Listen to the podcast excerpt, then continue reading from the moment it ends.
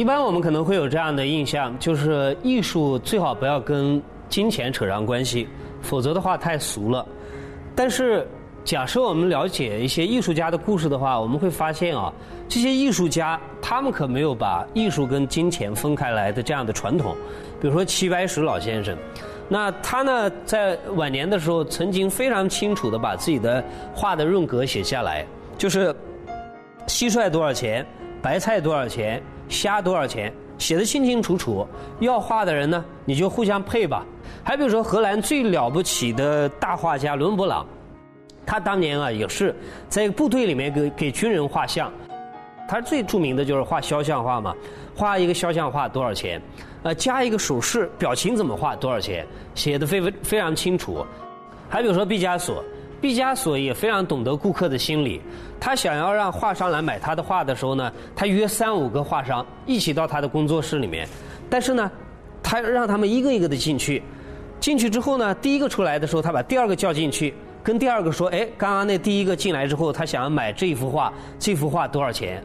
呃，买走了你就没有了。”然后逼的第二个呢，必须出更高的价钱才能得到这幅画，所以你看，这都是。东西方历史上最了不起的几个大画家，可是他们都没有把艺术跟金钱扯开关系啊，他们好像都是把它糅合在一起，对不对？毕竟艺术家要靠着金钱来养活自己嘛，他要养家糊口的。那同样的，对于我们热爱艺术的人来讲呢，当然也没有办法跟金钱扯开关系。我们要跟金钱啊好好的亲密，因为假设你喜欢艺术，你希望收藏某一个人的作品，你要有钱啊。没有也，没有钱是不可以的。但问题来了，有钱就可以收藏吗？不见得。有的时候啊，你没有这个渠道；有的时候你没有这个见识；有的时候你没有这个鉴赏力。就像我们今天看到很多人呢，他有钱，可是买来一堆的假货。那么假设你想要进入到这个领域里面。那当然需要听一些过来人的建议。那我今天跟大家介绍一本很好玩的书，就是蔡康永的《艺术里的金钱游戏》。他跟陈冠宇两个人合作写了这本书。那蔡康永呢，就是那个大名鼎鼎的主持人。但与此同时呢，他是一个对艺术非常有热情，而且颇有研究的这么一个媒体人。所以在这本书当中啊，他所有讲到的事情呢，都是假设你对艺术有兴趣，你想要收藏呃画作。那么这个里既然是个游戏的话，游戏就有规则的，你需要掌握这些规则，否则的话你会被人家玩死的。呃，比如说我们讲两个故事吧，我们就知道艺术圈它跟其他的任何一个领域都不太一样。那其他的任何一个领域，我们说经营的时候都要讲究诚信啦，要不断的努力啦，要开拓资源了。艺术圈不是，艺术圈是这样，有的时候啊，一个画不卖出去，比卖出去还要好。而且他有的时候啊，呃，他考验的就是你的鉴赏的能力。当然，你也有可能花了很少的价钱买了一幅很了不起的画作，有可能的。比如说，在这个书当中啊，陈冠宇讲了一个故事。呃，有一个印尼的画商呢，一直在收藏岳敏君。岳敏君什么人呢？号称是中国当代画坛的 F 四。啊，他最大特色就是画那个大笑的人的头像。大家可以在画面上看到他的画作啊。那印尼的画商呢，就专门收藏岳敏君，他收藏了很多，呃，所以没地方放，就放在了一仓库里面。其中有一幅四米的，他没有来得及拆开看。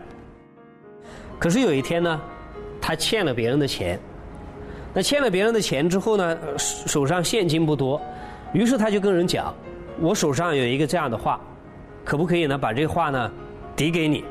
好了，来人讲可以，就把岳敏君的这个画就带走。他也没有，这画商也没有来得及打开看，结果他当年收进来这个画四万美金，过不几年，他那个朋友拿出去在拍卖行拍卖的时候三百万美金，这就是艺术圈，四万变成三百万啊，不是一个很夸张的事情。那么通过这样的一些故事呢，我们就知道哦，原来艺术圈是这么运作的。假设你要呃喜欢艺术，你想要买画的时候呢，你当然应该掌握到这些方法。所以呢，呃，蔡康永跟陈冠宇就给我们提醒了非常多的这些注意事项。但问题来了，对于我们一般的读者而言呢，我们当然不会去买画的，因为我们没有那个经济实力，或者有的人呢，消费的习惯也并不一样。那么我为什么还要看这本书呢？是因为在这本书当中啊，它提供的有一些观念是非常非常的有趣的。比如说，我们今天可以在大街上非常轻易的看到很多人花了一万多块买过来的 LV 或者 Gucci 这样的包。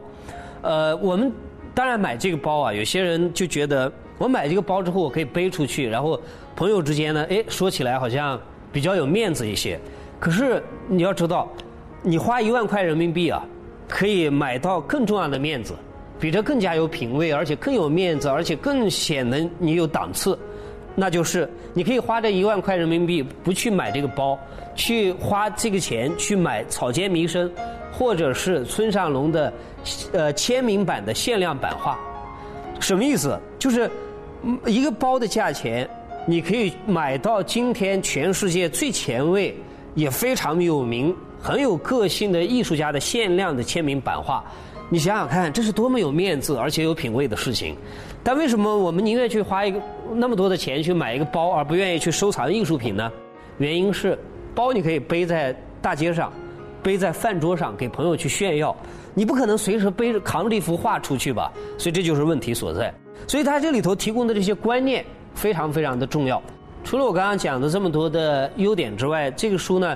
还有一个最大的吸引人的地方在于，蔡康永跟陈冠宇他们两个的视野非常的开阔，他们几乎几乎是在全世界的范围里面来看，呃，现在最有号召力，也是呃最有学术地位的这些艺术家的作品。